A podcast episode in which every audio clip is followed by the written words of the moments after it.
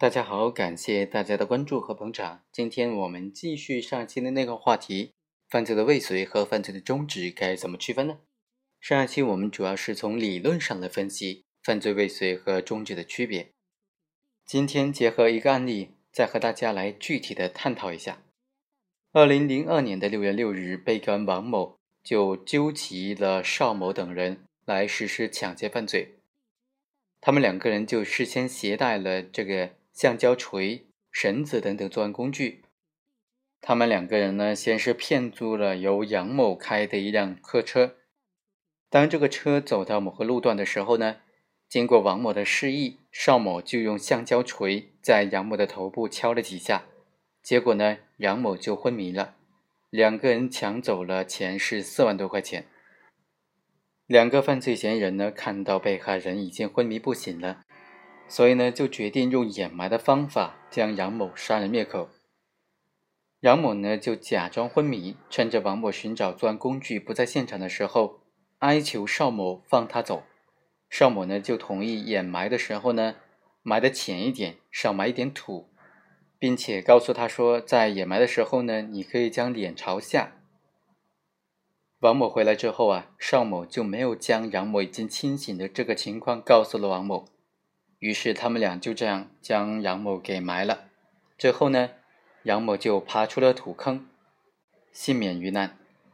那本案当中，他的争议焦点就是邵某的行为是构成犯罪的终止，还是犯罪的未遂呢？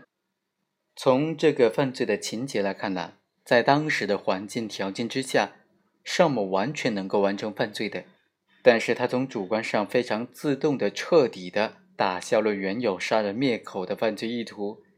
因为惧怕王某呢，邵某就没有敢当场将这个被害人放跑，而是采取的潜埋等等方法，给被害人制造逃脱的机会。他从客观上也没有使这个被害人死亡。邵某主观意愿的这个变化，以及他所采取的措施，与被害人没有死亡得以逃脱呢，有直接的因果关系。邵某有效的防止了犯罪结果的发生。他的行为属于自动有效的防止犯罪结果发生的犯罪中止。邵某在犯罪开始的时候，曾经用橡胶锤将被害人打晕，给被害人的身体造成了损害。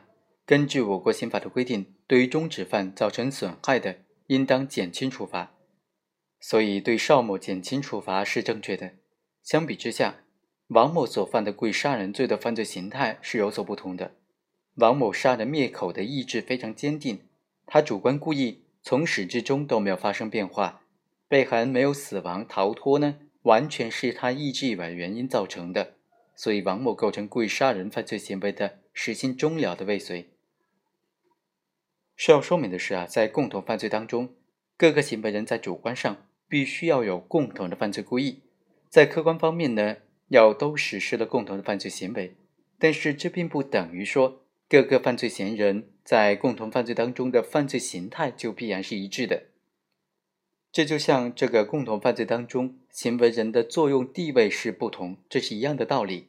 共同犯罪当中各个行为人对于犯罪的后果的心态也完全有可能不同的，这种差异就可能发生在犯意的形成初始阶段，也可能发生在犯罪的实施过程当中。比如说本案。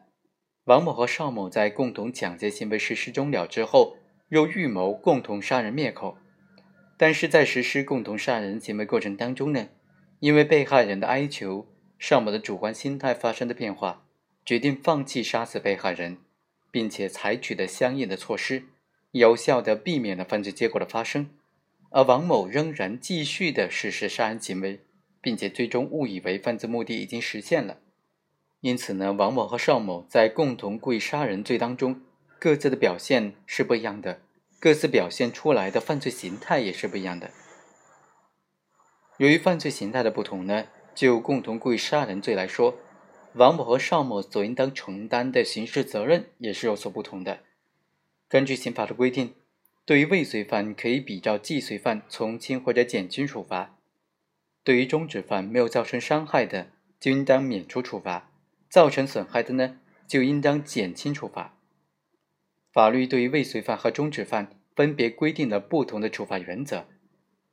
所以对于本案两个被告人的处罚呢，应当是体现出不同的量刑的。